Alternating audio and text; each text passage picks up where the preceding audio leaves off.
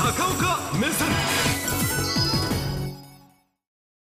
日本から遠く離れたイスラエルとガザの戦争です。ところが急に身近になる可能性が出てきました。日本が運航に関わる船が、えー、中東の、まあ、武装組織と言われますが風刺派というなかなか聞き慣れない名前のグループにダホつまり強引に船ごと連れ去られたわけです。でえー、その解決に今日本政府も乗り出すということを官房長官も話をしておられますけど実は狙われた場所は世界にとっても死角でありましてこれ今後の展開次第では暮らしに影響もありますし世界の新たな脅威になりかねませんまずこの聞き慣れない風刺派でありますけどちょっと地図からご覧いただきましょうあの直接今回のイスラエル・ガザの衝突の当事者ではありませんが武装勢力っていうのはやっぱりこの地域にはたくさんいるんですね。でその中で、えー、風刺派っていうのは間にこのサウジアラビアと大きな国を挟みましてこのイスラエルからするとずっと南、えー、この海に面したこの国がイエメンなんですね。でこのイエメンという国は政府がもちろんあります。政府とこれを倒したいという反政府勢力が風刺派でもう長年にわたって内戦をやってます、うん、ところがさあここで普通の武装勢力という言葉では計り知れないのまず映像をご覧いただきます。はいどうぞ、えー、これあの風刺派のですね広報官の映像です。流れますか？はい。はい止めていただきます。ここでまずテレビご覧の皆さんお気づきになりますか？何度も言います。武装勢力です、うん、日本の方のイメージは武装勢力って言ったらまあね、えー、あんまり綺麗じゃない軍服を着て、えーまあ、武器を持ってゲリラ、テロとこういう言葉が出てくるわけですがお気づきですか？大変整った制服を着ております、そして軍服の肩を見ていただくと階級章まであります、まあ、ほとんどこの風刺派というのは国家レベルの武力とそして力とこれだけの服を揃えるお金を持ってるということがまず一つあります。だから実は風刺派はテレビ局も持ってます。でこれ彼らヘリコプターにもそもそもリモートカメラがついてるってことです。でヘリコプターで今回これ拿捕された彼らが撮った、まあ、事実上の生中継ですね。で、えー、こうやって部署に分かれて、えー、そしてこれあのはっきりと相当な訓練をして、えー、船を操縦しているブリッジに侵入していきますところが、はい、この映像なんですが、テレビご覧の皆さん、この船はですね、我々の世の中で例えると、十何階建てのビルが浮かんでいるようなものなんです。何百台という車を運ぶ自動車運搬船です。もうこの構造を熟知して、そしてどうやればその船を止めることができるかという大変高度な軍事的な知識と訓練を持ってないとこれできませんしかもやってる戦闘員が頭にカメラをつけて生中継同然の映像を送り出すというようなことも思ってるわけですね。でそして最後にお見せしたいのが風刺派って今までねミサイルを撃ってイスラエルを威嚇するあるいはサウジアラビアを威嚇するということをよくやると言われました。そのミサイルの大きさがはいご覧いただきます。武装勢力なんてもんじゃありません。これ風刺派の軍事パレードです。大型トレーラーに乗せてるのは何度も言います。武装勢力が持ってるミサイルです。巡航ミサイルですでこれが何千キロも飛んで、え、イスラエルの脅威に今なってます。でこちらご覧いただきますがまあ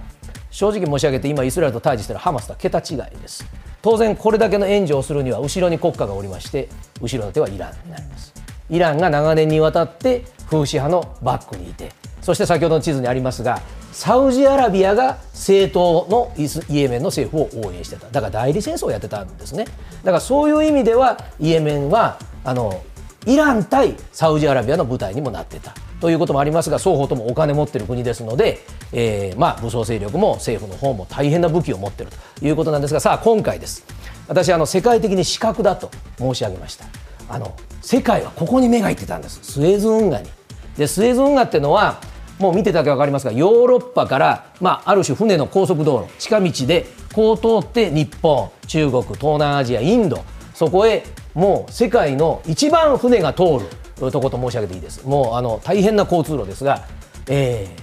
ー、エジプトはですねここ片道今回の船クラスだともう数千万円の通行料を取ります。だからここを閉じられるのも困るしエジプトの収入源がなくなるとエジプトがどう転ぶかわからないのでアメリカもイギリスもそしてアラブの国もエジプトに気を使って今回のそのガザの支援ではあ生存がとにかく守ろうと原油の値段にも影響してきますというふうに思ってたんですがここはねこっちに大国サウジアラビアがいてこっちにエジプトがいて比較的安全だったんですね。でイエメンの沖は以前から海賊も出ると言われたからここは気をつけるんですけど 今回拿捕されたのは穏やかだと言われた海でしかもフーシ派は今まで巡航ミサイルを使うと言われてましたからまさかの海の上でこういうことをやるのかということになったわけであります。そして実はここ今回ですね日本の官房長官がああやって対応の話をしてました。で日本はですねこれ世界から見るとすぐそばに軍事力を持ってるじゃないかと言われるんです。ジブチという名前テレビご覧の皆さんも聞かれたことあると思いますがもう海上自衛隊とそれからそれを支援するいろんな部隊がですねもう何年も前からここに駐屯してます。で今新しい船がまた着きましてこれあの最近到着したのがあけぼのです。世界的に見ればもう軍艦、まあ、もちろん護衛艦ですから。でこういう船がここにいる理由はですねこれです。海賊対策なんですね、うん、であのもう46か7を数えてます。あの交代してね。でもともとはねこの反対側のソマリアっていう国ここも大変あの混乱してた国でした。でここの海賊が、えー、日本の船。ここねあの年間2万隻ぐらい船通って1割が日本船なんです。だから日本の船が海賊に襲われるのソマリアの海賊に襲われるのを守るために、まあ、十何年ぐらい前からここずっと自衛官が警護をしてきたわけですね。自衛艦隊が、ね、ところがここは全然海賊とかという危険がないと思われていたので申し上げるようにここは世界的に空白のエリアでした。当然これだけの力を見せつけるということは今後の風刺派の活動評判にも影響してくるわけですね、うん、ところがねこれ日本の人乗ってないんです。船っていうのはどこの国がじゃあこの船助けに行きますかという責任が大変ややこしゅうございます、うん、えー、持ち主はスタジオの皆さんもテレビご覧の皆さんも聞いたところで誰か分かりません。しかし海の上の仕事をする方は名前聞いたらあああの人ねっていう世界的大金持ちラミさんって方です。でこのラミさんの国籍が問題でした。はいこちらです。えこの船は所有者はイギリスの会社です。あの所有している会社は。でここから日本の日本郵船が借りてます。で塗装は日本郵船になってます。日本郵船とここに書いてあります。煙突の色が日本郵船独特のこの色分けです。だから海の会社の人はこれ見たらあっという間にあ日本の船なのねと思いますが所有はイギリス企業です。ところがこの船のお尻には、えー、なんとですねナッソーという聞き覚えのない名前が書いてます。ナッソーというのはバハマという国の港町です。でもこの船は多分そこに行ったこともありません。というのは税金が安いんです。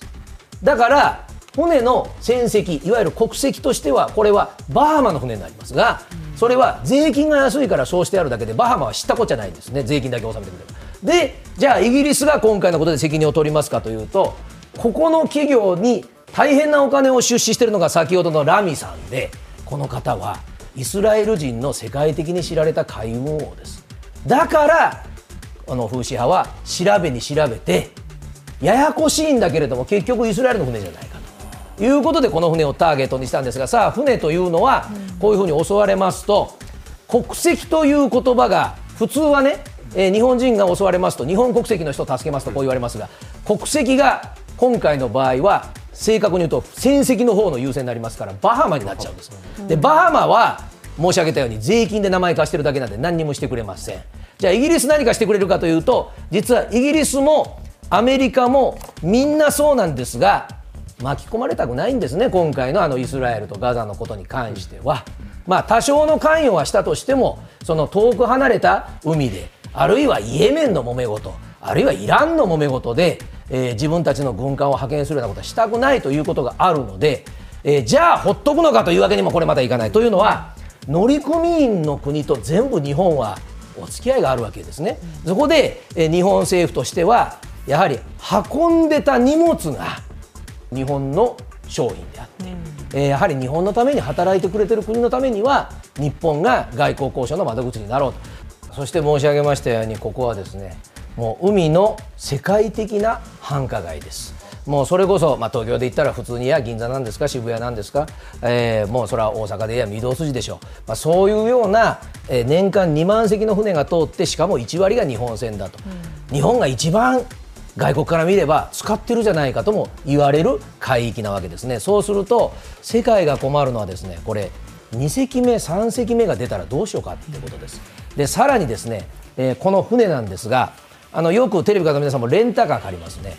車とはこれ日本の会社が借りてるって言いましたけどレンタル料が全然違いますのであの1日あたりね大体レンタカーは1万円まあ高くてもそんなもんでしょうけど1日1000万2000万かかりますんで、